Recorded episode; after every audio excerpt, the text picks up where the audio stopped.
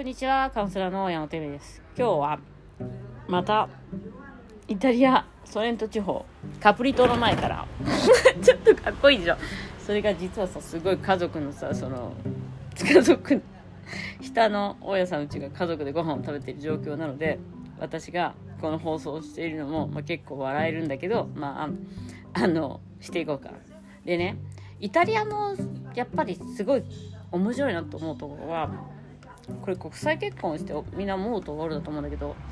すごい家族っていうのを未だに大切にしてるなと思うんですよ。なんかさうちの娘たちが、えっと、今回、えっと、数年前2年前ぐらいに日本に帰ったんですよ。で日本に帰って甥っ子がいるんだけど甥っ子がねなんだったっけ夏休みで予備校に通ってると。で、12時間通い続ける。1日12時間ぐらい行くんだよね、予備校ってよくわかんないけど。だから朝、あ、12時が10時間ぐらいなんだけど、朝8時に出て、夜の9時に帰ってくるとかで、ほとんど娘たちと会えない状況だったの。で、うちの娘たちにとってその予備校っていうこととか受験とかがない国に住んでいるから、本当にわかんない。しかも、何？そうやって家族と一緒にいるとかいう時間を削ってまで勉強したことがない国っていうかないんだよね。だからねうちの娘たちがもしそのいとこの息子ちゃんとかいといとこが来たりとかしたら絶対、まあ、学校休ませることは少ないかもしれないけどっていうかあっちが学校が休みの日に来るからでも多分ね結構全ての時間を彼とか彼女に使うと思うんだよね。っていうのはもう、それが当たり前？家族だし、みたいな。すごい、なんていうのかな。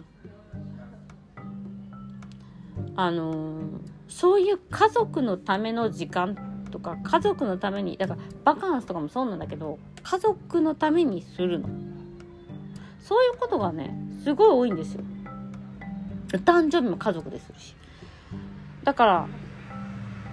それがね、まあ好きな人はいいんじゃないかっていう話なんだけどその大切さとか家族の絆の大切さとかもわかるんだけど私がどうしてもね家族制度みたいな嫌いな理由っていうのの一つに一つにやっぱ男尊女卑なんだよね。なんかさみんなで集まってご飯食べようって言ったら誰か作んなきゃいけないじゃん。当たり前だけど。大体女子部が作るんだよ。お嫁さん。なんか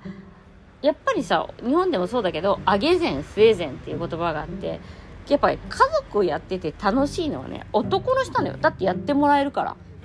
しかもすごい、まあ、なんていうの？レストランとか行くよりは、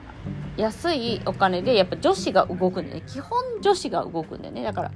お皿をも洗ってくる、ご飯を、えー、作る、えっと、お水を持ってくるとかさ、やっぱり基本さ、揚げ膳、生前は全部女子の仕事や。なんかね、そのね、家父長制っていうか、やっぱ家族性、家族になるとどうしてもそうなりがちなんだよね。どうしても。掃除をするのはやっぱ女性だし。そういうところでさ、お父さんが料理して、まあ、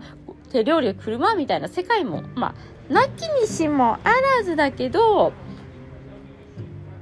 基本はやっぱり女性がお給仕をすると。まあ安いしね。あと家族もまあゆっくりしてられるしね。あのうちもねうちはそういう家族だったんだよね。あのうちの母親が7人家族であの毎年お正月をねうちでやってたのよ。でお正月をうちでやるっていうことは本当にえっと7人兄弟の4人がこっちにいてみんな息子娘が3人ぐらいいたから本当に20人ぐらいの家族が来るの毎年お正月に。でそれを全部うちの母親が作ってたんだよね。もっとかもしれないね。20人以上。でしかも半分ぐらいの家族は帰らないで泊まってた気がするんだよね。酔いつぶれちゃうお父さんとかもいるから。もう在庫にていいから泊まっていきなさいみたいな。で子供心にはすごい楽しかったんだけど今考えたら、で、父親とかもすごい機嫌が良くて、男子部っていうかそのお酒を飲むのが好きな人たちも、すごい結構ね、うちの父親とかも仲良かった気がするの。そう、おじさんとかとお酒飲んで。ムキム気分良くなって。でも女子部はさ、お酒飲まないしさ、ベロベロに酔っ払ったりしないしさ、やっぱりあの、家族の付き合いってなんか、あの、カウンセリングしててもあったんですけど、もう行きたくないですとか、お料理何持っていけばいいか分かりませんみたいな。で、なんか、旦那さんがみんなやってるんだがお料理持ってけって言われたみたいな。なんかそういうプレッシャーをちょっと徐々に感じるとかさ。あとやっぱ家族の、なんかその、ヒエラルキーっていうか、いわゆるクラスの違い娘さん、えっと、まあ、あるよね、そういう、なんていう、その小さいコミュニティだから、やっぱその中で、なんか、あの人の方がお金持ってるじゃないけど、そういうのとか、ですごい辛い、苦しい、めんどくさい。っていう話があった。やっぱそういうさ、まあそのヒエラルキーもそうだし、なんか旦那さんは、その、今度何持ってこうとか、その台所でお皿洗わなきゃとか、すごいさ、気を使わなくてもいいけどさ、女子部はやっぱり気を使うからさ、あの、本当にみんな嫌がってたんだよね、その、旦那さんの側の家族に行くっていうのは息苦しいと。で、私も多分その、やっぱ男尊女卑になりがちだからすごい苦しくなるんだろうなとは思います。やっぱり女性がやっぱり料理をするとか、女性は台台所みたいなのがあるから。で、その台所が得意な人ならまだいいけど、そうじゃないとやっぱきつい。で、あのー、台所、あと、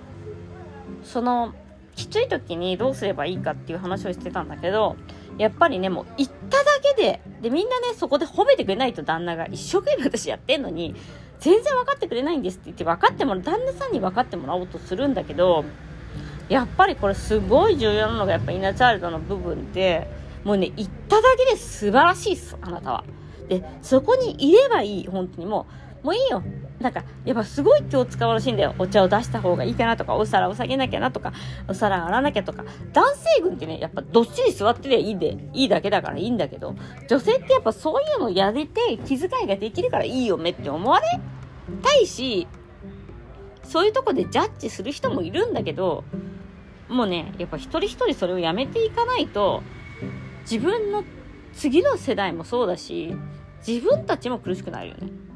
だから、もう料理できないんだったら、もう私はスイーツ部ですごい有名なとこのスイーツは絶対知ってるから、スイーツ持っていきますとかにしなって言ったら、やっぱりお金を使ってそうやって気気が楽になりましたじゃないけど、そうやってスイーツ係とか、やっぱお料理できるでき人でも、そんなすごい凝ったスイーツとかはできないから、あの、そういうのはね、あの、やっぱりね、もうやめた方がいいよね。その、料理を作るとか。やっぱね、だから私ね、家族制度ってすごい不満なの。やっぱ男尊女卑。やっぱさ、その、お姑さんに気づかれるためになんかしなきゃいけないとかも、すごい息苦、私が多分その、いじめられたタイプだからだと思うんだけど、やっぱ息苦しいってきつい。だから、なんか、やっぱり家族、の形っていうのも昔はこういう風にやっぱりみんなで集まってるのが楽しいよねとか言うけどそういうのが得意な人もいればすごい不得意な人もいるっていうことをやっぱみんな家族ああのそういうのが楽しい人もいいと思うんだよねやっぱり、ね、でもそういうのが得意な人はあえてその中に入らない勇気みたいのも必要かなと。なぜならやっぱりフェミニストとしてやっぱ家族制度っていうのは、ちょっと不自然になりがちなんだよね。なので、えっと、やっぱり、これからね、皆さん、結婚生活を続けていく、もしくは結婚したいとかいう方もね、一度そのね、相手の家族との関係、もちろんその仲良くできるのは仲良くした方がいいんですけど、あの、そんなにあの罪悪感持たなくていいんじゃないかなと私は思っております。ということで、今日はまた、このナポリの家族に、と一緒にですね、私の第二の家族というか、ちょっとチラチラ盗み見しながらね、話をしてるんですけど。ということで、今日はここまで。ご視聴ありがとうございました。ではまた。